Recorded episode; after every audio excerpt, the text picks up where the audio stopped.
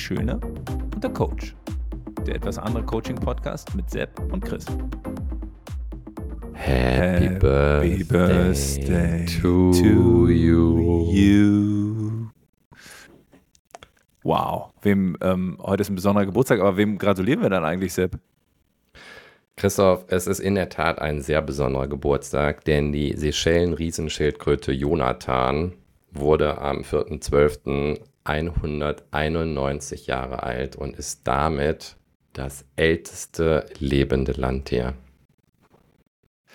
Damit müsste es ja nach meiner überschlagenen Rechnung 40 US-Präsidenten überlebt haben, oder? Du bist, du bist so ein schneller Kopfrechner, wenn du mir jetzt noch sagen kannst, innerhalb von einer Sekunde, wann denn das Geburtsjahr war von Jonathan. 1832, 1832. ja, großartig. Ja, und damit ah. herzlich willkommen zu einer neuen Folge von Der Schöne und der Coach. Heute alte weiße Männer reden über die Jugend. Aber bevor wir so richtig durchstarten, möchte ich ihn noch einmal würdig begrüßen. Wenn Alter eine Farbe wäre, dann wäre er so grün wie eine unreife Banane, während die meisten Leute in meinem Alter nach dem Aufstehen nach ihrer Lesebrille suchen, sucht er nach den neuesten TikTok-Trend. Aber keine Sorge, er hat immer noch Kassetten mit dem Finger zurückgespult, also hat er etwa Street Credibility bei den jüngeren Gen Zettlerinnen und Gen Zettlern. Begrüßt mit mir den unnachahmlichen Chris. Sepp, ich, ich habe das nicht erwartet, ich bin zu tief gerührt. Ähm, danke für diese nette Intro. Du hattest für mich Main Character Energy, absolut. Ähm, ich habe dich vermisst. Frohes Neues. Wir sind zurück. Schön. Ja, frohes Neues. Ja, ich bin auch froh, dass wir wieder zurück sind nach der langen Winterpause. Wir haben auch direkt ein richtig spannendes Thema mitgebracht. Vielleicht könnt ihr das an der Riesenschildkröte Jonathan schon ein bisschen heraushören. Wir wollen heute über die Generation Z sprechen und was das für uns als Coaches bedeutet, worauf wir achten müssen, was vielleicht besonders ist, was anders ist, was gleich ist. Und während Jonathan, die Riesenschildkröte, Generation Omega wäre nach meiner Rechnung, ähm, wollen wir uns aber heute eben der jüngsten Generation, der Generation Z, die in unseren Arbeitsalltag eingetaucht ist, widmen. Insbesondere, weil heute viel in der Presse über die Generation Z gesprochen wird. Wir haben eine Statistik, die besagt, dass 50 Prozent der Generation X und der Boomer negativ über die Gen Z denken. Und genau darüber wollen wir heute sprechen, ein bisschen mit Vorurteilen aufräumen und dafür sorgen, dass wir alle ein bisschen mehr Verständnis füreinander haben nicht nur denken, sondern auch reden, wie man ja dann immer wieder in den sozialen Medien, in den öffentlichen ähm, Diskussionen mitbekommt. Und wir haben uns dafür äh, wieder einmal, ich finde, wir haben immer ein starkes Line-up, einen Experten eingeladen, mit dem wir darüber sprechen, wie die Gen Z tickt, wie sie im Arbeitsalltag funktioniert, wie auch Coaching dabei helfen kann, äh, vielleicht ähm, die ein oder andere Kluft zu schließen. Und äh, darauf kommen wir gleich zu sprechen. Vielleicht aber noch mal ganz kurz ähm, so zum Anfang. Sepp, nachdem wir ja letztes Jahr erfolgreich die Ausbildung abgeschlossen haben, welche Rolle spielt Coaching aktuell bei dir im Alltag? Ja, Coaching spielt tatsächlich eine sehr wichtige Rolle in meinem Alltag. Ich bin inzwischen Bestandteil eines Coaching-Pools in dem Konzern, für den ich arbeite. Da gibt nice. es so etwa 35 Coaches, die das Ganze freiwillig ehrenamtlich machen. Und ähm, das gibt der Belegschaft die Möglichkeit, frei aus diesem Coaching-Pool einen Coach auszuwählen und dann eben auch kostenlos Coachingstunden zu nehmen. Das Ganze ist super spannend, denn wir achten auch darauf, dass da auch wirklich nur zertifizierte Coaches mit dabei sind, um eben auch diesen Qualitätsansprüchen zu genügen. Und da bin ich fleißig unterwegs und ich freue mich auf die Herausforderungen, die 2024 mit sich bringt. Wie sieht es bei dir aus, Chris? Ähm, bei mir spielt Coaching auch ähm, eine sehr, sehr große Rolle, wenngleich ich äh, erst in diesem Jahr jetzt anfange, auch ähm, mit externen Klienten stärker zu arbeiten, ähm, spielt es in der täglichen Führung bei mir eine sehr große Rolle. Ich habe erste positive Erfahrungen damit gesammelt, meine eigenen Mitarbeiter auch in eigenen Coaching-Sessions ähm, nochmal separat zu betreuen. Große Form der Wertschätzung, äh, so wird es wahrgenommen, aber halt auch in der Führung, ähm, die coachende Führungskraft zu sein. Da war ja auch der Stefan Limpecher in einer der vorhergehenden Folgen ähm, nochmal sehr aufschlussreich, ähm, spielt bei mir eine sehr, sehr große Rolle und die Ergebnisse, sich mehr zurückzunehmen und am Potenzial meiner Mitarbeiter mit ihnen zu arbeiten, ohne Ratschläge zu geben oder weniger Ratschläge zu geben, das macht unfassbar viel Spaß und das Feedback ist tatsächlich auch sehr, sehr gut. Also ähm, Coaching hat wirklich eine große Rolle bei mir im Alltag. Großartig. Und was für Vorsätze oder Ziele hast du dir für 2024 gesetzt? Ah, du, also einige. Ähm, ich äh, werde erstmal anfangen, äh, kein äh, Fleisch mehr zu essen, zumindest im Januar. Ich glaube, ich könnte auch äh, zum weitestgehend Vegetarier werden, ähm, weil mir nach der Weihnachtsente, die ich äh, mit der Knochenschere zerschnitten habe, wirklich dann irgendwann alles vergangen ist und mir viele andere Momente da noch reingespielt haben. Ansonsten halt das Coaching-Business äh, aufbauen, privat für mich ähm, mit äh, Core Performance Coaching, aber auch äh, in meiner Firma ähm, das noch weiter zu etablieren. Das sind so ein paar, die mich jetzt ähm, sehr begeistern äh, an Zielen. Ähm, sportlich auch noch ein paar Sachen, aber was ist bei dir so auf, auf der Tagesordnung an guten Vorsätzen oder konkreten Zielen? Ja, es klingt ja erstmal nach ziemlich viel auf deiner Seite. Ähm, ich habe mir wie immer im Januar den Dry January vorgenommen, also mal hm. einen Monat lang nach vielen Glühweinen mal auf Alkohol bewusst zu verzichten und die Challenge dann jeden Monat mal auf etwas zu verzichten, die habe ich mir mit auf den Weg genommen für das gesamte Jahr. Also mal schauen, was es dann im Februar ist. Darüber hinaus geht es auch für mich darum, im Bereich Coaching noch weiter zu wachsen, zu schauen, was kann ich darüber hinaus machen. Das Thema Körpersprache ist etwas, was mich total interessiert. Das werde ich mir im Februar nochmal im Detail angucken, zusammen mhm. mit einem großartigen Trainer, dem Stefan Ferrer. Da freue ich mich schon riesig drauf. Ja, und dann geht es darum, jeden Tag noch mehr zu Fuß zurückzulegen. Ich habe ja hier mhm. schon mal erzählt, dass ich sehr gerne sehr viel gehe, tatsächlich gehe, nicht laufe. Letztes Jahr habe ich ja den 100-Kilometer-Marsch gemacht und das Ziel ist es, dieses Jahr zu Fuß nochmal mehr zurückzulegen als im letzten Jahr. Also zusammenfassend, das wird ein spannendes Jahr. Ich äh, wünsche uns Willenskraft, Disziplin und äh, Leidenschaft in der Umsetzung unserer Ziele. Und dann äh, schlage ich vor, dass wir jetzt zu unserem heutigen Gast kommen und gleich mal loslegen mit dem spannenden Thema Gen Z. Let's go. So, dann geht's auch schon los. Er ist eine Kapazität auf dem Gebiet Gen Z. Er ist Autor, Keynote Speaker, Podcaster und deutscher Meister im Public Speaking. Um es zusammenzufassen, er ist einfach lit. Willkommen, Felix Behm. Ja, danke schön für die Einladung. Mega Einleitung und Du hast ja schon so ein paar Expertisen angesprochen, Christoph. Darüber hinaus gibt es ja auch Leute wie eine Marie Kondo, die Schränke aufräumt. In Deutschland haben wir, glaube ich, 80 Millionen Menschen, die eine Bundestrainer-Expertise haben. Aber Felix, wie wird man denn zum Experten für die Gen Z? Und was ist deine Motivation, Experte für die Gen Z zu werden? Ja, gibt es wahrscheinlich verschiedene Herangehensweisen. Meine war nicht so ganz äh, freiwillig, äh, denn ich habe irgendwann ähm, so von meinem Vorgesetzten, äh, als ich noch im Angestelltenverhältnis war, großer Gesundheitsverbund, so die Anfrage bekommen, ähm, sag mal, Felix, willst du nicht irgendwie ein bisschen Personalverantwortung übernehmen? Wir suchen jemanden für die Fachkräfte von morgen. Äh, wir brauchen dringend Krankenpflegerinnen und Krankenpfleger. Und ich habe gesagt, ja, das ist ja gar kein Problem. Das kriegen wir irgendwie hin. Irgendwie kommen die Leute schon. Und Klassiker. das äh, habe ich dann relativ schnell festgestellt, da kommt halt nichts, ja, da kommt niemand. Und das ist schwierig in einem Krankenhaus, weil dann hast du deine Notaufnahme und da kommen die Patienten und werden gebracht und irgendwann hast du kein Personal mehr und dann hast du unruhige Nächte. Und da ist irgendwie äh, natürlich dann schon in mir so ein bisschen Unruhe entstanden. Ja, was machst du jetzt? Also entweder du gibst, das, gibst die Stelle wieder ab an jemand anders, der sich die auszubildenden dualen Studenten und, und die jungen Fachkräfte sucht, ähm, oder du kümmerst dich halt wirklich drum.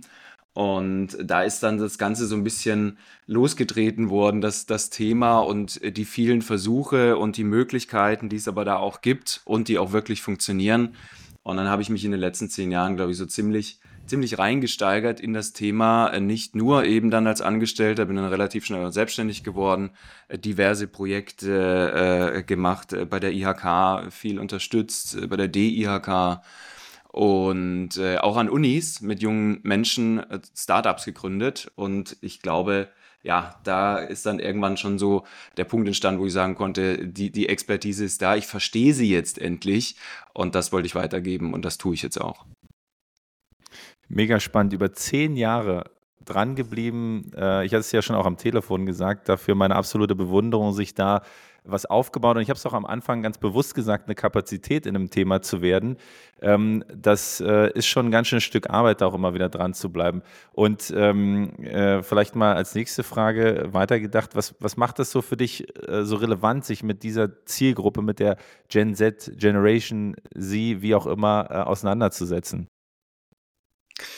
Ja, das sind mehrere Punkte, die ich eben damals auch lernen musste. Ich, ich, ich glaube, der erste Punkt, das ist vielen überhaupt nicht klar, aber in meinen Keynotes ähm, spreche ich genau das am Anfang an, beziehungsweise ich frage das Publikum und es mhm. weiß eigentlich niemand, wie viele Leute wir aktuell haben, äh, wie viele Menschen in Deutschland, die jetzt gerade in Rente gehen und wie viele eigentlich nachkommen. Also diejenigen Arbeitsplätze dann äh, einnehmen sollen, ähm, die, die dann frei werden. Und dann frage ich immer, wie viel, wie viel haben wir denn von den Babyboomern? Weil das sind ja die, die gerade gehen. Und dann sage ich so, ja, ja, keine Ahnung. Manche sagen 10 Millionen, letztens hat einer 80 gesagt, das wäre schlecht. Äh, irgendwo so zwischendrin kommt dann mal das Ergebnis, das sind 18 Millionen, also so, so knapp 20 Millionen. Okay, die Zahl ist jetzt nicht so wahnsinnig spannend. Aber dann ist halt die nächste Frage von mir, ja, und wie viel haben wir jetzt von den Zettlern? Wie viel sind das ja. denn? Ja, wieder keine Ahnung. Und dann irgendwann kommt halt die Auflösung und das sind also 11 Millionen. Und ja. dass das halt nicht aufgeht, äh, mindestens aktuell, ähm, äh, auch mit äh, ChatGPT und allen anderen Möglichkeiten. Das sieht man halt an Unternehmen, die ihre Auftragsbücher für die nächsten zehn Jahre voll haben, wie beispielsweise Siemens Energy oder andere große Unternehmen und unter halt äh, und da halt letztendlich ähm, äh, kaum Kapazitäten haben, noch irgendwas anzunehmen, weil sie nicht genügend Mitarbeiter finden. Ja, und mhm. bei den kleinen äh, Unternehmen, also dem Handwerker von, von nebenan, da ist das ja noch viel krasser. Also in, in, ich weiß nicht, als ich in Berlin noch gewohnt habe, musste ich irgendwie so äh, gefühlt sechs Monate warten, bis mal einer kommt, die Heizung zu reparieren, weil keiner mehr da ja. ist. Und das ist so, ich glaube, das ist so das, das, das Spannendste insgesamt, sich mit der Generation auseinanderzusetzen, weil es so wenige sind. Und dann könnte man natürlich jetzt noch ewig weitermachen auf deine Frage, weil daraus resultiert dann, dass die halt auch anders sind, dass sie sich andere Dinge erlauben können, dass sie sich überhaupt mhm. irgendwas erlauben, dass sie den Mund aufmachen und das passt halt vielen gar nicht, weil wir oft das halt nicht gewohnt sind. Ja, bei uns hieß es früher, ja, sei froh, dass du einen Job hast und dann halt den Mund drei Jahre. Wir nennen das Ausbildung. Und das ist dann halt ähm, die, die Problematik, wo eigentlich alles erst langsam anfängt. Und genau aus diesem Grund macht es unglaublich Sinn, beziehungsweise es ist über, überlebensnotwendig für Unternehmerinnen und Unternehmer, sich mit diesem Thema auseinanderzusetzen. Jetzt kommt von dir, Felix, so eine Art Hilferuf. Also passt auf, hört zu. Das ist wahrscheinlich so ein 7 bis 9 Millionen Gap, was wir haben. Babyboomer versus Gen Z. Jetzt denke ich so ein bisschen an das, was gerade so in der Presse abgeht. Da würde dann wahrscheinlich der eine oder andere sagen, so, Felix, hör auf, da, da kommen doch keine 11 Millionen. Die sind doch alle faul, die wollen doch gar nicht mehr arbeiten. Und dann kommen dann noch die TikTok-Videos mit dazu, wo wir weinende Gen Settler sehen, die sagen, oh nee, hier eine 40 Stunden Arbeitswoche geht gar nicht und ähm, überhaupt früher zur Arbeit kommen, warum soll ich das machen? Und da würde mich natürlich interessieren, ist das etwas, wo du sagst, das ist ein charakteristisches Merkmal der Gen Z? Aber wie siehst du das? Wie sind die Wertevorstellungen dieser Generation? Ähm, was ist dein Blick darauf? Ja, also erstmal gebe ich dir vollkommen recht. Das war interessanterweise schon vor einigen Jahren so, als ich damals äh, natürlich den gefragt habe, den man immer fragt, wenn man was wissen will. Der heißt Google oder die, je nachdem. Und äh, mhm. Google hat mir dann halt genau diese Schlagzeilen damals schon ausgespuckt. Das heißt, es ist irgendwie gar nichts Neues. Und wenn man sogar weiter zurückgeht, der Aristoteles schon gesagt, die Jugend taucht doch nichts. Das war vor 3000 Jahren oder sowas. Und ähm, letztendlich ähm, äh, letztendlich sind das halt erstmal Vorurteile, äh, die, die man genauer anschauen muss. Und ich glaube, wenn man lang genug sucht, findet man in dieser Generation, aber auch in jeder anderen Leute, die tatsächlich faul sind. Das hat aber erstmal nichts mit der Generation Z zu tun. Wo natürlich schon ein bisschen ähm, ein bisschen eine andere äh, Herangehensweise herrscht, der Zettler mit Dingen, auf die geschaut wird, Geld, wie wichtig ist Geld und so weiter das muss man schon sagen, ist halt äh, der Wohlstand, in dem wir gerade aktuell leben. Ich meine, dass das bei Babyboomern, so 1950 geboren, oder bei der Generation X ab 65 geboren, halt so nicht möglich war, zu sagen, ja, ich reise jetzt erstmal um die Welt nach dem Zweiten Weltkrieg und, und schau erstmal, was sich so ergibt. Ich meine, das ist mir auch klar. Ja, aber äh, mhm. die haben halt äh, hauptsächlich natürlich den Wohlstand geschaffen, auf dem jetzt eine junge Generation Z oder die Nachfolgegeneration Alpha die auch schon äh, 13, 14 Jahre alt ist, auf dem die jetzt leben. Und äh, aufgrund dessen die natürlich Dinge so ein bisschen gelassener angehen. Was aber überhaupt nicht heißt, aus meiner Sicht und von vielen Menschen, die ich kennengelernt habe, wirklich viele junge Menschen, äh, dass die faul sind. Ganz im Gegenteil. Ich sehe da manchmal Dinge, ähm, dass die einfach eine andere Herangehensweise haben und dass sie einfach was probieren und dass sie ein Risiko eingehen und dass sie halt auch in der Probezeit relativ häufig schon ganz am Anfang zum Arbeitgeber sagen, du, also ich habe mir das hier angeschaut, aber das könnte man doch irgendwie anders machen. Ja, hast du nicht Bock? Ich meine, wenn du keinen Bock hast, ich habe auch ein anderes Angebot, dann gehe ich halt wieder. und das, das macht es halt unglaublich spannend, glaube ich. Ich habe so den Eindruck, dass diese äh, Differenzen zwischen den Generationen, ähm, also das teile ich, was du sagst, das war schon immer da, aber ich habe den Eindruck, dass es jetzt irgendwie besonders aufbricht oder besonders präsent ja. ist. Ähm, woran machst du das fest, dass es gerade jetzt zwischen diesen Generationen äh, Sie und äh, Ex oder Boomern so eskaliert vielleicht auch? Ja, also ein, ein, Großteil tragen natürlich immer die Medien dazu bei. Ähm, da weiß ich nur begrenzt, wie das früher war, aber heutzutage äh, kannst du ja äh, alles super schnell verbreiten, sowohl im positiven als auch im negativen Sinne. Das heißt, es kommt ja, auch bei Video uns. Wir nutzen ja genauso Social Media. Genau, ja. kommt bei uns genauso an. Ähm, dann hast du da richtig vorher gesagt, ja, diese, diese weinende Zettlerin, ich weiß genau, wen du meinst. Das ist halt eine von 11 Millionen. Ja, genauso wie es, weiß ich nicht, ein paar hundert vielleicht sind, die sich auf die Straße kleben. Und trotzdem komme ich in Unternehmen, wo es dann heißt, ach, die Generation Z, ja, die kleben sich ja alle auf die Straße. Das ist ja, ist ja Wahnsinn. Mhm. Also ich habe auch eine Tochter, die klebt da noch nicht. Komisch. Müssen ja dann alle sein.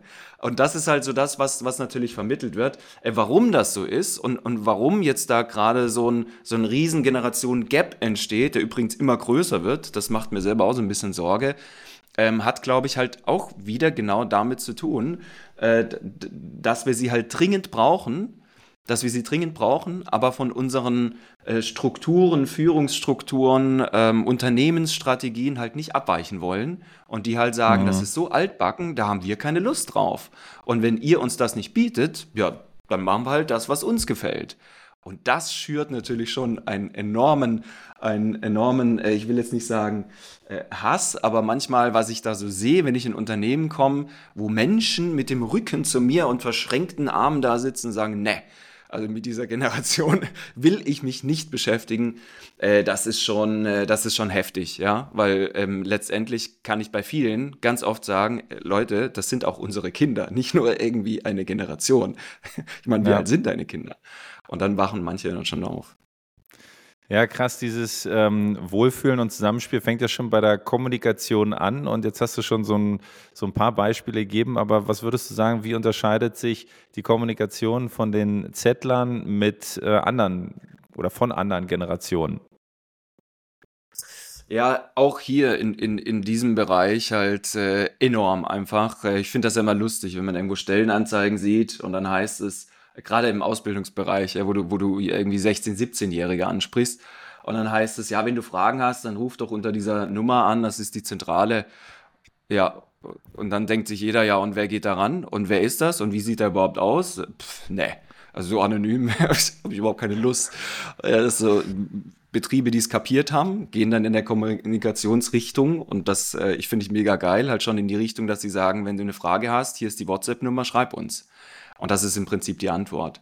Kommunikation hat sich äh, enorm verlagert äh, von äh, Telefon, äh, persönlichen Gesprächen viel weiter hin zu WhatsApp, ähm, ähm, Text oder Sprachnachrichten.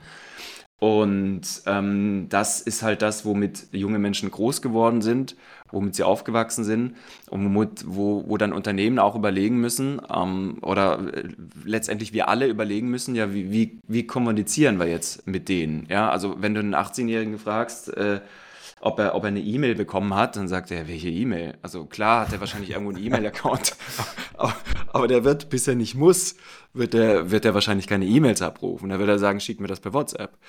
Äh, oder, oder weiß ich nicht, schreib mir eine, eine Direct Message bei Instagram. Das ist halt für die völlig normal und halt komplett anders. Und auch wenn die dann natürlich im Berufsleben sind, geht das halt eher so in die hybride Richtung. Also ich sage an der Stelle nicht, es will sich keiner von den Jungen mehr persönlich sehen und persönlich kommunizieren. Im Gegenteil, das ist super wichtig, weil diese Kommunikationsfähigkeit gerade die Jahrgänge über die Corona-Zeit äh, teilweise so ein bisschen verloren haben. Da muss man was tun, also das will ich gar nicht sagen. Aber sie sind es halt echt krass gewohnt, äh, in, mit allem zu kommunizieren, was irgendwie digital ist und wahrscheinlich hat irgendwie so jeder gefühlt, weiß ich nicht, 15, 20, 25 WhatsApp-Gruppen, über die halt kommuniziert mit seinen Freunden. Und äh, das kann manchmal Nachteile haben, hat aber aus meiner Sicht auch viele Vorteile und vor allem Chancen, dass wir uns das mal anschauen und vielleicht ein bisschen anpassen. Also da braucht es ein knuspriges Kommunikationsangebot. Ja, definitiv. Äh, und vor allem halt den Unternehmen dann die Frage, wenn dann halt verschiedene Generationen sind, äh, welche, welche, ähm, welchen Kanal nutzen wir jetzt? Also wie, wie machen wir das jetzt? Deswegen sagte ich vorher halt auch Hybrid. Es sollen ja alle abgeholt werden. Ja. Also nicht, dass du sagst, wir machen jetzt nur noch WhatsApp, dann sagen die Boomer, ja, spinnt der jetzt? Ich schicke doch keine Sprachnachrichten. Äh, und für die Jungen ist das genauso kacke. Und du sagst ja, wenn du was willst, dann ruf kurz an. Dann sagen die, nee, anrufen ist nicht so mein Ding. Es ja. muss irgendwas halt sein, wofür alle passt. Gibt es genug Möglichkeiten. Zum Thema Kommunikation muss ich an den Gen Z-Tatort denken von Nina mm. Chuba, ähm, Chiago und Klaas.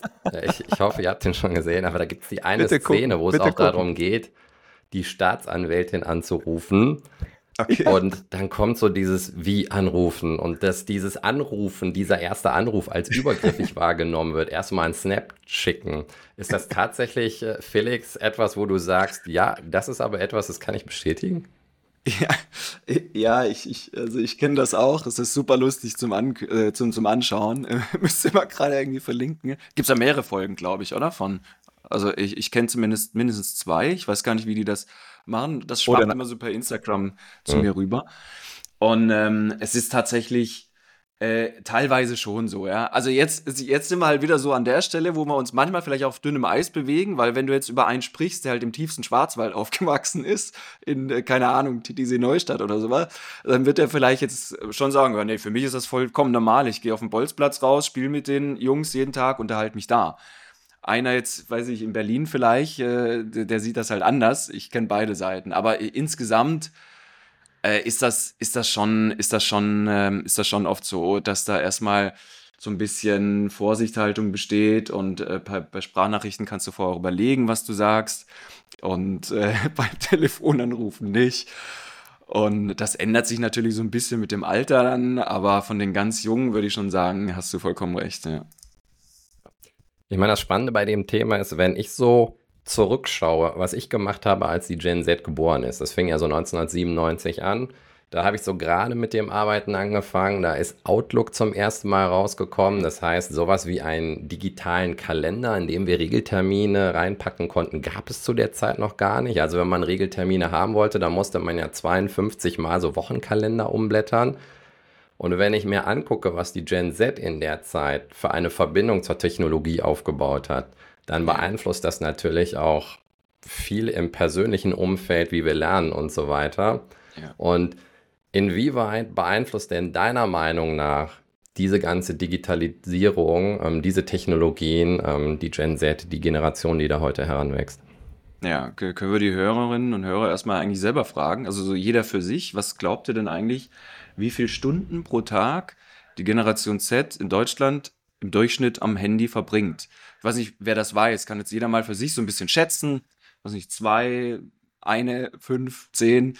Und es sind äh, tatsächlich aktuell, mindestens jetzt so Stand 2024, äh, über sechs Stunden pro Tag ei, ei, am ei, Smartphone. Ähm, dass sich dann die Antwort daraus schon fast von selbst ergibt, indem man sagt, ja, sechs Stunden pro Tag, beeinflusst das einen Menschen, der, sagen wir mal, im Durchschnitt ab dem zehnten Lebensjahr ein Smartphone in die Hand bekommt, und das ist ja heute mhm. so, äh, ich würde sagen, sehr stark. Sehr stark. Also ich bin kein Gehirnforscher, aber es macht unglaublich viel. Ähm, wieder so, sowohl im positiven als auch im, im, im negativen Sinn. Ähm, und äh, vielleicht äh, so, so, von, den, von den negativen Dingen, die ich halt sehe und die auch immer mehr für sich erkennen, das finde ich auch super spannend bei der Generation Z, ist halt dieses, dieser Suchtfaktor.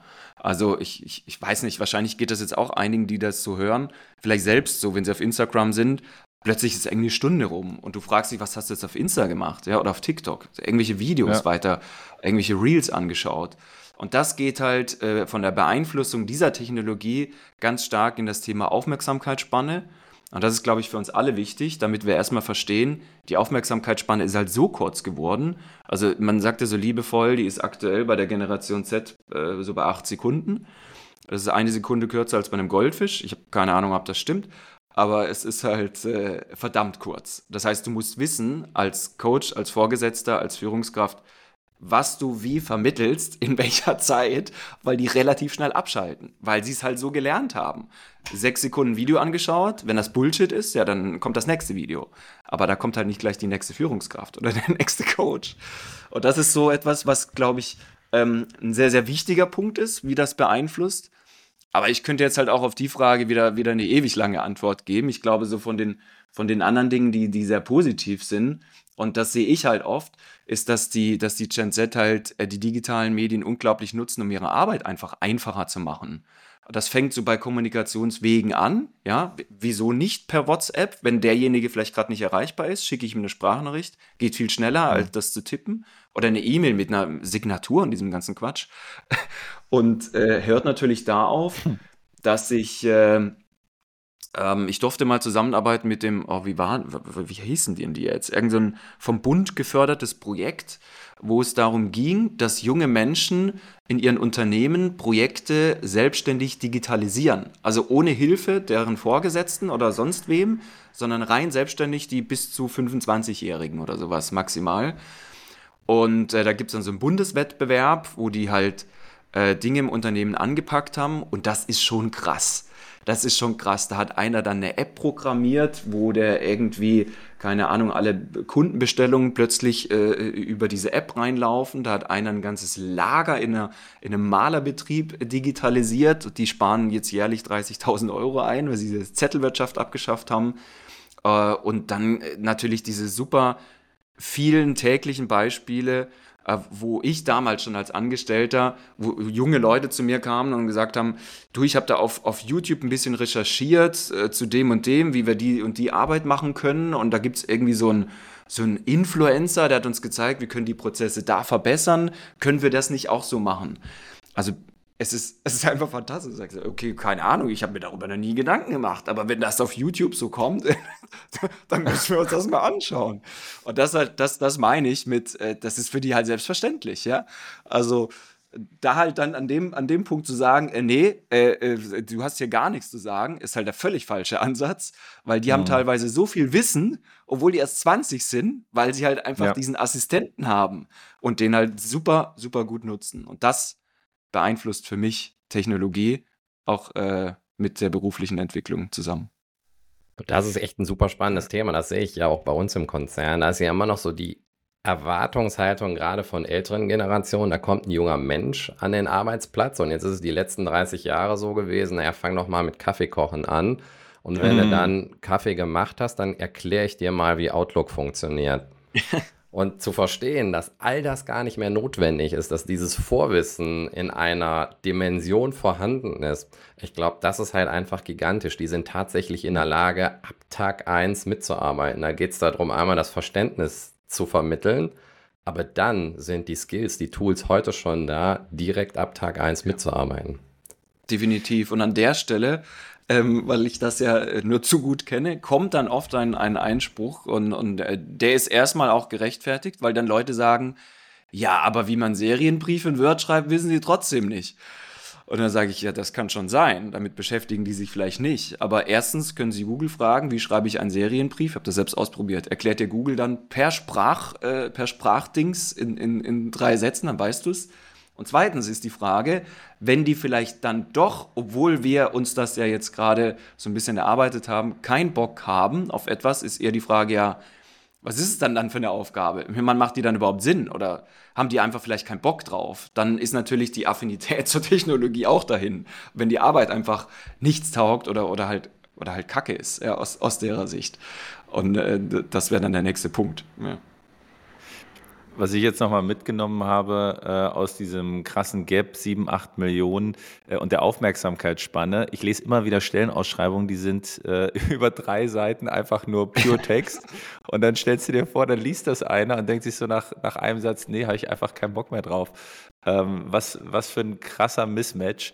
Ähm, das hat mich gerade nochmal erschüttert. Ähm, jetzt, jetzt ist es aber so, die Technikaffinität ähm, der äh, Settler, die ist auf jeden Fall Slay, aber du kannst nicht die ganze Zeit am Arbeitsplatz nur im Prinzip Technik basteln. Ähm, du musst ja Klar. irgendwie auch äh, dabei ja. sein ähm, und dabei bleiben. Und da stellt, stellt sich mir jetzt die Frage, was motiviert dann die Zettler am Arbeitsplatz dran zu bleiben, ja. sich reinzuhängen? Ja. Ja, es ist eine gute Frage. Ähm, und äh, das sind bei mir, ähm, das vermittle ich auch in meinem Vortrag immer, ähm, eigentlich, eigentlich vier Säulen, die, die so das Fundament bilden. Warum vier? Weil ich diese vier eigentlich über die Jahre jetzt hinweg bei äh, ja wahrscheinlich hunderten Unternehmen, ich habe es jetzt gar nicht gezählt, äh, immer gesehen habe, wenn diese Unternehmen erfolgreich waren, wenn sie als ähm, Great Place to Work, als Top Kununu Company ausgezeichnet sind, dann haben die dieses Fundament und ähm, das gilt es halt dann irgendwie anzuschauen. Übrigens sehen wir das ganz oft auch bei Startups, auch wenn die nicht irgendwie ausgezeichnet sind als irgendwas, weil die das intuitiv richtig machen. Warum? Weil die Geschäftsführer natürlich selber aus der Generation sind. Diese, ja, genau. So ungefähr. Oder mindestens halt mal maximal 30, also meistens natürlich, nicht immer. Äh, das finde ich super, super interessant. Ich, ich schlage immer jeden vor, der, mir, der mich fragt, ja, wie, wie macht man das jetzt? Schau dir ein Startup an. Ja? Hol dir die Startups mhm. in, in Betrieb. Und ich kenne auch äh, von, ich glaube, Rodiers, äh, mit denen hatte ich letztens ein Interview, ein super cooles Unternehmen, die machen das genauso. Die sagen, ja, wir holen uns regelmäßig Leute von Startups ins Unternehmen, um uns erklären zu lassen, was wir anders machen können. Also erstmal der Gedanke, schon bevor ich jetzt die Antwort gebe, ist, finde ich mega geil. Also das Unternehmen hat Zukunft, dass das macht. Aber was sind jetzt die vier, die vier Bausteine? Ähm, ohne, ohne da jetzt einen 20-Minuten-Dialog zu halten, gehe geh ich mal so, so, so kurz drauf ein, auf jeden Fall. Ja, gerne. Äh, der, erste, der erste ist für mich auf jeden Fall immer eine Arbeit, die Sinn stiftet. Also diese Sinnhaftigkeit, dieser Purpose, dieses What's in it for me.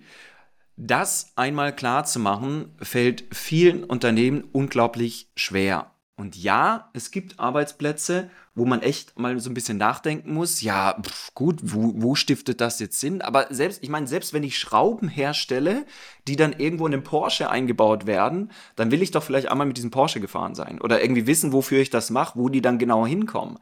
Anstatt nur 20 Jahre lang zu sagen, ja, ich packe hier Schrauben in den Karton und sonst nichts. Das macht keinen Sinn. Mhm. Also das erstmal klar zu machen. Wenn bei mir Leute ins Unternehmen kamen, dann habe ich die erstmal äh, beispielsweise, wenn es kaufmännische äh, im kaufmännischen Bereich waren, dann habe ich die nach Möglichkeit erstmal in OP äh, geschoben für, für zwei Wochen. Ein Praktikum im OP oder in der Notaufnahme machen lassen. Du kannst doch nicht eine Rechnung bearbeiten, wenn du ein Krankenhaus überhaupt nicht verstehst. Das geht doch gar nicht. Aber genau das machen wir heute. Da kommen Leute auf irgendwelche Positionen und haben keine Ahnung, was sie da tun. Je größer das Unternehmen, desto schwieriger ist das. Also ein kleiner Handwerksbetrieb hat damit jetzt weniger Probleme.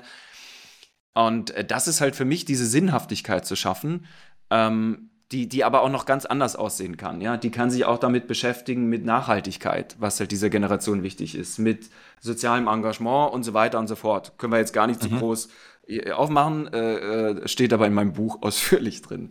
Hm. Ähm, wir verlinken das, das zweite. Ja, genau, Werbeblock an der Stelle. Das zweite ähm, was, was wichtig ist, ist Wertschätzung. Äh, und zwar mit einem Kuschelfaktor. Ich glaube, wir gehen dann nachher auch nochmal drauf ein, also auf die Wertschätzung und ich dann auch auf den Kuschelfaktor. Weil es halt äh, einfach vom Feedback her in Deutschland viel nachzuholen gibt. Also wenn ich da manchmal sehe, wie, wie Führungskräfte mit Mitarbeitern sprechen, denke ich, Leute, es ist, bitte nicht nur autoritär, es gibt auch noch andere Führungsstile. Also das ist echt schwierig, bestätigen Umfragen auch übrigens äh, leider Gottes im negativen Sinn. dass da viel aufzuholen gibt.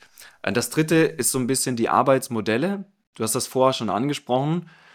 Ähm, da ist halt unglaublich wichtig, dass wir uns überlegen, wie lernt ein junger Mensch bei uns im Unternehmen? Ja, drücken wir dem ein Buch in die Hand oder sagen wir, okay, Technologie, wir haben so viele Möglichkeiten, wir bauen eine eigene Plattform auf, internes Wikipedia, internes YouTube, äh, was auch immer. Macht es einfach, tut es, weil Menschen sind das so gewohnt. Die wollen nicht irgendwie jemand da stehen haben, der irgendwelche Anweisungen gibt. Nee, die wollen anders lernen. Ähm, on demand meistens, ja, ist also ein Stichwort. Jetzt, wenn ich es brauche. Und da einhergehend ist auch so ein bisschen dann die Frage, wie, wie arbeiten wir denn heute überhaupt zusammen? Also diese, äh, dieses ähm, äh, äh, neue, nicht nur neue Lernmethoden, sondern auch neue Arbeitsmethoden. Und äh, Unternehmen, die da erfolgreich sind, machen dann oft, oft geht, gehen die so in die Richtung projektorientiertes Arbeiten. Also äh, man beschäftigt sich mit Dingen, die zusammen in einem Team gelöst werden können. Ähm, und äh, das kommt offensichtlich mega gut an. Also Aldi, Lidl, Sparkasse, äh, selbst Hotels machen, machen das in dem Rahmen schon. Ja, und der vierte Punkt, ähm, nach äh, Sinnhaftigkeit, Wertschätzung und neue Lern- und Arbeitsmodelle ist der vierte Punkt halt die Perspektiven. Ganz kurz zusammengefasst, warum? Ja, weil sich einfach super viel verändert.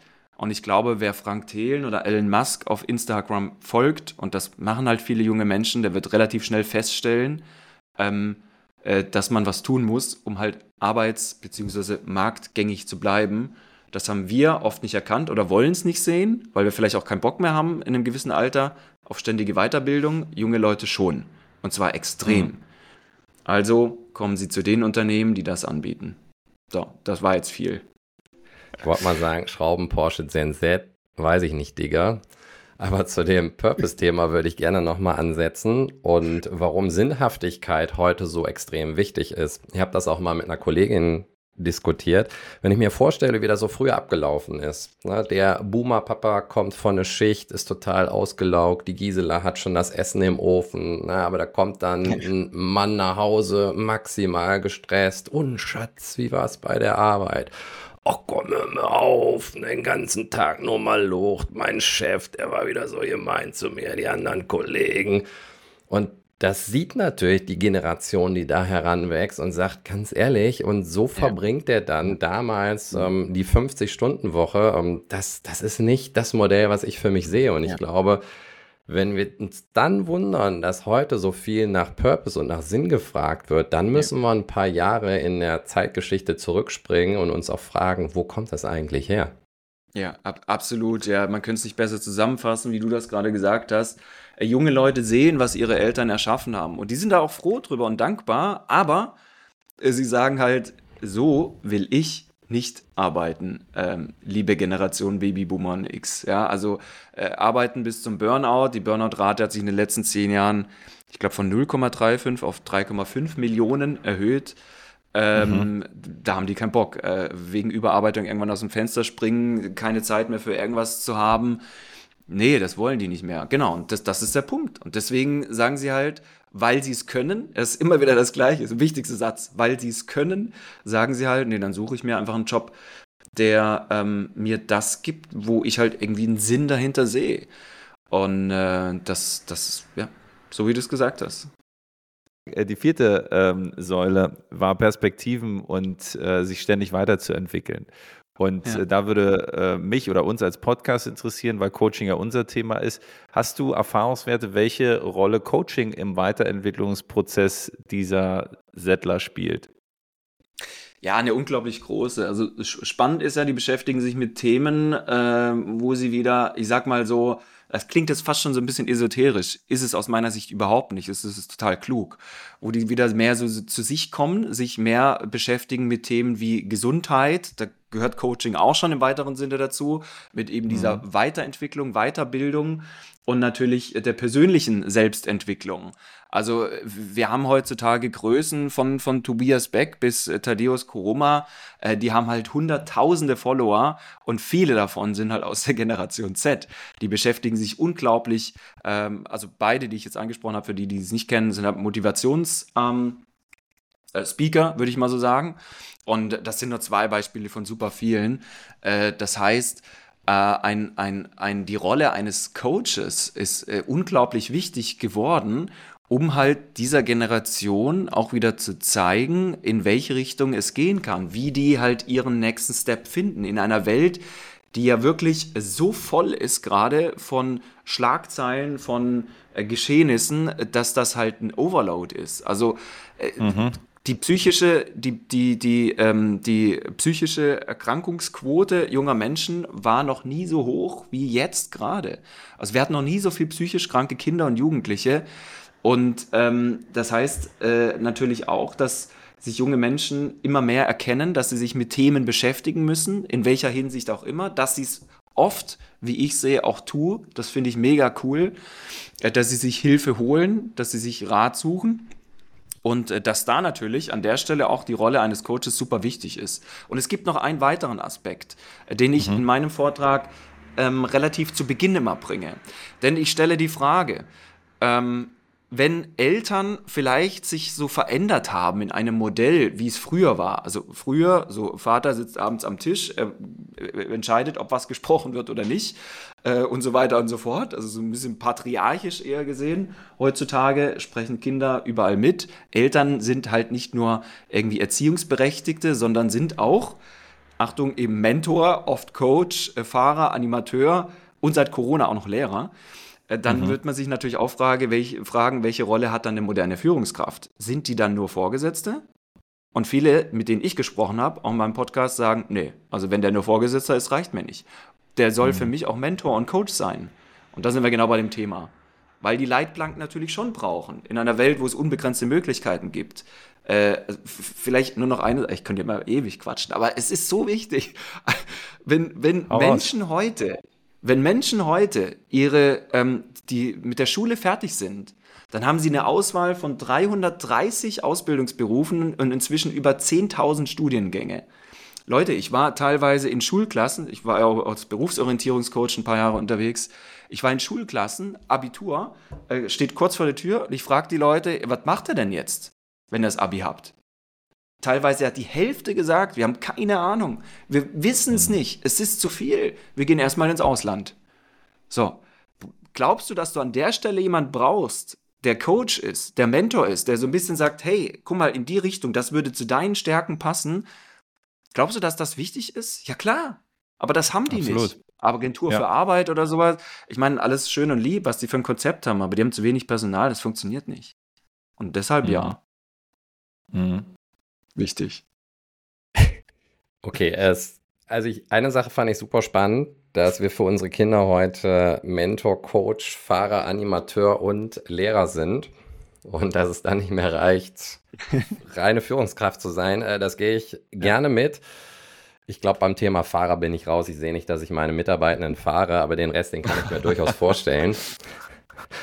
Ähm, schau mal, das, das musste vielleicht irgendwann, weil immer mehr Leute bzw. Unternehmer zu mir kommen und sagen, wie bringen wir denn die dazu, dass die einen Führerschein machen? Die möchten keinen Führerschein mehr machen.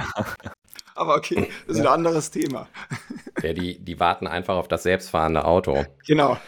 Felix, ganz spannend, du hast auch vorhin mal die Aufmerksamkeitsspanne mit acht Sekunden angesprochen und ich habe mal geguckt, das ähm, Infinite Scrolling, das ist 2006 dann gelauncht worden. Das hat ja dann auch dazu geführt, dass dann immer so dieses schnell weiter, weiter, nächstes Video und so weiter kam. Aber mit Blick eben auf diese kurze Aufmerksamkeitsspanne und all die anderen Themen, die du jetzt gerade genannt hast, was sind denn deiner Meinung nach so spezifische Herausforderungen eben an auch Coaches wie uns, die eben eine solche Generation Z dann auch im Coaching begleiten wollen? Ja, gerade für die Aufmerksamkeitsspanne oder dahingehend, du musst natürlich den richtigen Zugang finden äh, zu einem individuellen Menschen, natürlich, selbstverständlich, aber sehen wir oft nicht so. Da passt oft kein Konzept mehr. Äh, sondern das Wort individuell ist für die super wichtig. Das leben die und das wollen die auch bekommen. Also wenn du sagst, ja, ich fange meine Gespräche immer so an und beende sie immer so, man, das wird kein guter Coach machen, ja. Aber äh, oft sehe ich das halt oder funktioniert das einfach nicht mehr. Auch nicht bei Feedback-Gesprächen. Das, das ist einfach nicht mehr. Du musst dich mit den Leuten beschäftigen. Äh, du musst wissen, was die, äh, was die antreibt, was die umtreibt, wo deren Probleme sind und dann halt natürlich relativ schnell darauf eingehen. gerade wegen dieser Aufmerksamkeitsspanne, sonst sagen die ja, nee, also es ist gerade irgendwie jetzt, ich sitze hier schon äh, neun Sekunden. nee, aber ich sitze hier schon ein paar Minuten ja, oder eine halbe Stunde. Ich pff, kann mich überhaupt nicht identifizieren. Ähm, habe ich keine, äh, da habe ich irgendwie keine Lust zu, jetzt noch weiter zuzuhören, weil ich fühle mich da nicht gesehen als Individuum. Und ähm, ich glaube, das ist, das ist super wichtig. Vielleicht bei manchen, und das sage ich jetzt, ich meine das gar nicht böse, aber ich, ich, es hilft oft, sich mal so ein bisschen an die eigene äh, Nase zu fassen und, und zu sagen, welche Vorurteile habe ich denn gegenüber einer jungen Generation, wenn ich mit denen jetzt gleich ins Gespräch gehe? Weil das schwingt halt schon irgendwo mit. Wenn ich dann schon mit dem Mindset reingehe, ja, die sind ja eh alle faul, ja, was, was sehr, sehr viele denken, leider. Also über 50 Prozent der äh, Babyboomer und Xer. Ähm, dann trübt das natürlich ein Gespräch beziehungsweise macht ein Coaching halt äh, zunichte, weil da kommt dann nichts bei rum. Und äh, das sind solche Dinge, die, glaube ich, schon unglaublich wichtig sind. Natürlich so ein bisschen gepaart mit ähm, auch der notwendigen Zeit, die sicher äh, da zur Verfügung stehen muss, um halt erstmal Dinge anzugehen und ähm, das in Ruhe zu besprechen, weil ich glaube, bei vielen jungen Menschen gibt es da echt einige Baustellen, die man lösen muss. Bei uns vielleicht auch, aber die wollen es halt auch lösen, müssen es lösen oder äh, sehen halt gar keine andere Wahl mehr, weil sie vielleicht schon total irgendwie äh, zerrissen, verzweifelt äh, von einem Overload von, von Botschaften sind, die täglich auf sie einprasseln. Und da ist so ein bisschen diese enorme erhöhte Sensibilität, glaube ich, schon da. Und äh, wenn man sich mit der jungen Generation beschäftigt, ähm, wird man da auch gute Zugänge finden. Ähm, nur äh, bitte, also keiner muss jetzt Jugendsprache verwenden, ja. Das meine ich damit nicht. Aber insgesamt letztendlich ähm, das, was ich gesagt habe, so, so würde ich reingehen. Zu spät. Habe ich mir alles schon rausgesucht. Ich werde auch noch ein paar äh, heute verwenden, ein paar Termini. Aber ich muss dir ganz ehrlich sagen, bei mir ist es, ich bin ja auch Unternehmer, ich habe ein Personaldienstleistungsunternehmen, wir sind eher klassisch, äh, weniger digital jetzt unterwegs. Ähm, bei mir ist es nicht, ähm, dass ich den Eindruck habe, dass die Leute zu faul sind, sondern wenn ich äh, so alles das, was du sagst, auch höre, habe ich so den Eindruck, Alter Verwalter, das ist echt krasser Aufwand, den ich betreiben muss, um da anzudocken. Ja. Mir ist klar, dass ich das machen muss, aber wie, wie äh, kann ich die Zuversicht bekommen, ähm, das auch dann umzusetzen und zu schaffen? Hast du da mal mit Unternehmern gesprochen oder vielleicht Erfahrungswerte, ja. wie die das überwunden haben? Ja, mit, mit sehr vielen Unternehmen, äh, die einfach andere Wege gehen. Puh, ja, wo fange ich an? Also, das ist natürlich jetzt immer unterschiedlich, auch von der Unternehmensgröße. Vielleicht erstmal ganz allgemein. Äh, ich glaube, dass sich eine Rolle, die Rolle einer Führungskraft äh, unglaublich stark verändern muss in den nächsten Jahren. Ich meine, wir sind aus dieser Zeit raus, wo jede Führungskraft auch noch äh, das ganze Fachwissen deren Mitarbeiter benötigt, um dann über irgendetwas zu entscheiden, ob man das so macht oder nicht. Ich meine, da sind wir raus. Die Zeit ist vorbei. Das Wissen liegt auf der Straße und es ist so komplex geworden, dass ich als Führungskraft nicht mehr entscheiden kann, ob der Mitarbeiter jetzt das tun soll oder jenes tun soll. Das muss der Mitarbeiter selbst entscheiden. Und dann habe ich Zeit für andere Dinge als Führungskraft, nämlich um wirklich meine Mitarbeiter in die Richtung zu führen, dass das Gesamtergebnis am Ende des Tages erfolgreich wird. Äh, zu führen mit mehr Zeit, die ich brauche, weil ich mehr Rollen habe als Führungskraft, weil Führung vielleicht wieder menschlicher wird, weil sonst die Generation Z nicht kommt. Und das finde ich ja gut. Ich finde das gar nicht schlecht. Ich finde das so super. Natürlich kann das wieder menschlicher werden. Also manchmal läufst du in Unternehmen rum, da die, die, die, denkst du, du, du redest irgendwie mit so mit so Wachkoma-Patienten, ja, die atmen noch, aber viel mehr passiert da nicht mehr. Und das, das kann doch nicht sein. Das ist doch kein, das ist doch kein modernes Arbeiten. Und das ist halt so das, was ich bei Unternehmen sehe, ähm, eben wieder ganz stark, zum Beispiel Stichwort, äh, Stichwort äh, neue, neue Lern- und, und Arbeitsmethoden. Vielleicht bringen wir nochmal das Thema ähm, Siemens Energy. Die haben auf der DALK, so die, die größte Konferenz für ausbildende Unternehmen in Düsseldorf, haben die einen mega coolen Vortrag gehalten, äh, weil Siemens Energy eigentlich äh, fast alles umgeworfen hat in der Ausbildung und das so langsam Stück für Stück implementiert, natürlich für alle Bereiche, die danach kommen, aber du musst ja irgendwo anfangen. Und da ist zum Beispiel auch ganz stark halt das Thema projektorientiertes Arbeiten mit drin, wo die, äh, wo, wo, wo einfach nach Projekten gearbeitet und dann auch gelernt wird, das Wissen, was ich gerade brauche, zu dem, was ich gerade mache, an einem Ort, den ich oft selbst bestimmen kann. Also muss gar nicht im Büro sein, kann auch im Starbucks sein. Und ähm, hm. natürlich dann auch mit einer Challenge äh, und dem Austausch und verschiedenen Skills, die ich da entwickle, äh, die in einer heutigen Zeit mit äh, dieser ganzen Technologie und künstlichen Intelligenz super wichtig werden, weil vieles wird uns abgenommen, aber das zusammen irgendwas zu erarbeiten, ein Ergebnis in deine Stärke zu kommen, die auszuleben und das im Team zu schaffen, weil das allein, allein kommst du nicht mehr an gegen künstliche Intelligenz, mindestens nicht in ein paar Jahren, im Team schon. Mhm. Ähm, da etwas zu schaffen, das ist halt unglaublich, das ist unglaublich wichtig. Und vielleicht ist das so, pff, ja, sagen wir mal, ein, ein Baustein, wo ich glaube, ähm, äh, da, da ändert sich so viel in manchen Unternehmen, ähm, und die machen das nicht aus Jux und Tollerei, sondern weil sie halt echt sehen, das ist, das ist unglaublich wichtig. Und wenn du dann nachher halt misst, wie, wie viel Arbeit bringt oder wie viel Leistung bringt einer, der halt einfach äh, intrinsisch motiviert ist, der gerne in dieses Unternehmen kommt und wie viel bringt einer, dem wir halt einfach nur ein gutes Gehalt zahlen, aber sonst nichts, dann wirst du da enorme Unterschiede feststellen, ähm, die wir, glaube ich, oft nicht sehen wollen. Und dann wirst du halt auch sehen, dass dieser ganze Motivationsquatsch absolut Unsinn ist. Denn hm. äh, wenn du einen wirklichen Sinn hast, dann brauchst du keine Motivation mehr. Du brauchst den guten Arbeitgeber, du brauchst das Umfeld, du brauchst die Zeit, du brauchst die Führungskraft und du brauchst letztendlich die Unternehmenskultur. Und dann hast du, dann hast du eine geile Mannschaft, wo du viel erschaffen kannst. Da bin ich nicht der Erste, der das sagt, aber ich meine das wirklich todernst, weil das wo ich das sehe, in den Unternehmen, in denen ich das sehe, die sind halt einfach Spitzenklasse. Das kannst du nicht anders sagen. Das geht durch die Decke. Das brauchen wir. Ich weiß nicht, ob das jetzt die Antwort war auf deine Frage, was gar nicht mehr wirklich die Frage war. also auf jeden Fall war es ein wunderschönes Schlusswort. Okay. Denn ich könnte über dieses Thema noch tagelang weiter diskutieren, aber wir müssen jetzt leider so langsam zum Ende kommen. Felix, ein ganz großes Dankeschön. Ich finde, das ist echt ein super wichtiges Thema. Du hast ein paar sehr schöne Sachen gesagt. Also was mich äh, sehr gefreut hat, ist, dass du gesagt hast, Generation Z ist risikofreudig. Ich glaube, genau das ist es, was wir brauchen, um auch, auch wieder zur alter Stärke zu finden. Ich habe verstanden, dass ich als Führungskraft nicht zwangsläufig auch Fahrer sein muss, aber eben Mentor, Coach, Lehrer, aber auch Animateur. Das gehe ich ähm, sehr gerne mit. Und ich möchte mit einem Zitat das du gesagt hast, schließen und das ergänzen. Du hast gesagt, ähm, das sind unsere Kinder, nicht irgendeine Generation. Und das fand ich mhm. sehr schön. Und da würde ich ergänzen und vielleicht auch in Richtung Generation Z, es sind unsere Eltern und nicht irgendeine Generation. Denn ich glaube, es ist ganz wichtig, dass wir heute keine Generation aus dem Blick verlieren. Denn gerade für mich als Führungskraft, natürlich muss ich mich mit der Gen Z auseinandersetzen. Ich darf dabei aber nicht die ganzen anderen Generationen, die ich im Team habe, vergessen. Und ich glaube, das ist so ein bisschen der Schlüssel zu mehr Miteinander und zu mehr Wachstum.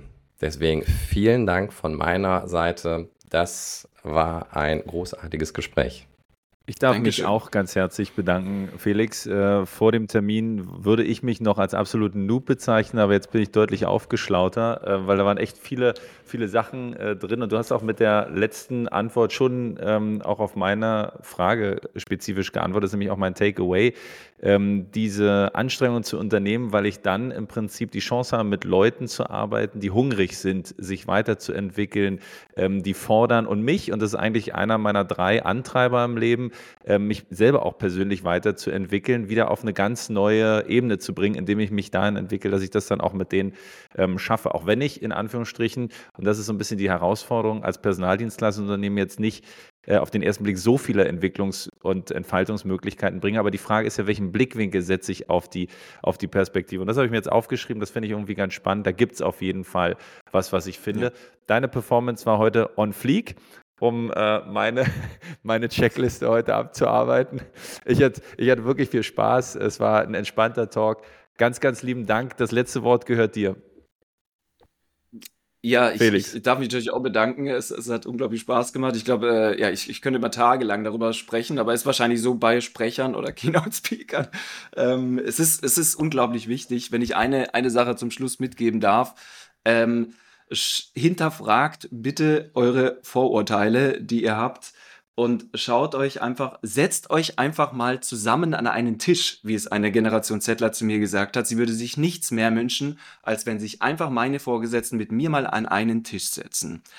Ist das kompliziert? Nein. Ich glaube, das kann man umsetzen relativ schnell und das wäre dann mein Schlusswort. Mega. Sehr gut, herzlichen Dank. Der Schöne und der Coach. Der etwas andere Coaching-Podcast mit Sepp und Chris.